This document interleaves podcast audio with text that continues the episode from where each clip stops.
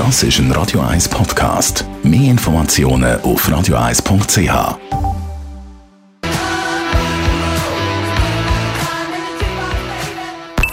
Die Morgenkolumne auf Radio 1 präsentiert von Autop und Stützliwösch. Seit über 50 Jahren Top-Service und Top-Autowösch.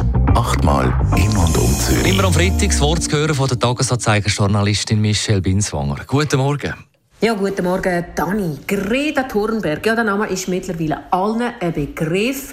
Das ist die 16-jährige Klimaaktivistin, die am Klimagipfel der Vereinten Nationen so eine eindrückliche Rede gehalten hat. Diese Woche ist sie als WEF angereist und seither sieht man sie überall. Man sieht sie, wie sie Zug fährt. Medien berichten atemlos, dass sie bei minus 20 Grad zeltet und bei jeder Gelegenheit äh, werden Bilder von ihren Zöpfen und ihrem Transparent umgereicht, wo sie immer dabei hat. Die junge Frau ist ein Phänomen. Sie bewegt Gemüter auf eine unglaubliche Art und Weise. Das hat sich äh, in der, nach dem ersten Bericht in den klassischen Medien sehr schnell gezeigt, in den sozialen Medien nämlich, wie immer sind dort äh, die Emotionen hochgegangen. Es hat zwei Lager gegeben. Die einen sind begeistert über die junge Frau und über ihre Botschaft und die anderen mäkeln um, da wird die junge Frau von ähm, ihren Eltern instrumentalisiert. Und dann hat sie ja auch noch ein Asperger-Syndrom und so weiter. Und der Klimawandel ist sowieso eine einzige Propagandaveranstaltung, sagen die Gegner von ihr.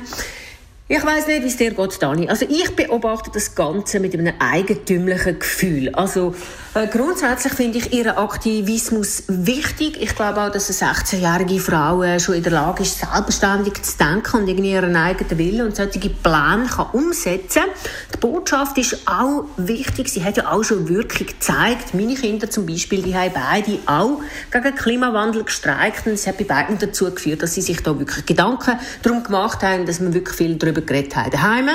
Und sie sind ja die Generation, die am meisten davon wird betroffen sein. Das ist auf jeden Fall richtig, dass sie da äh, sich auch Gedanken dazu machen.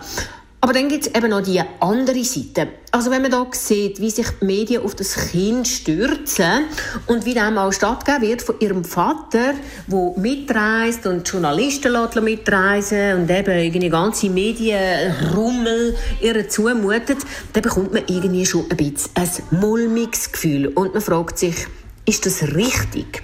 Tut das der jungen Frau gut? Kann sie abschätzen, was sie da macht und können das ihre Eltern?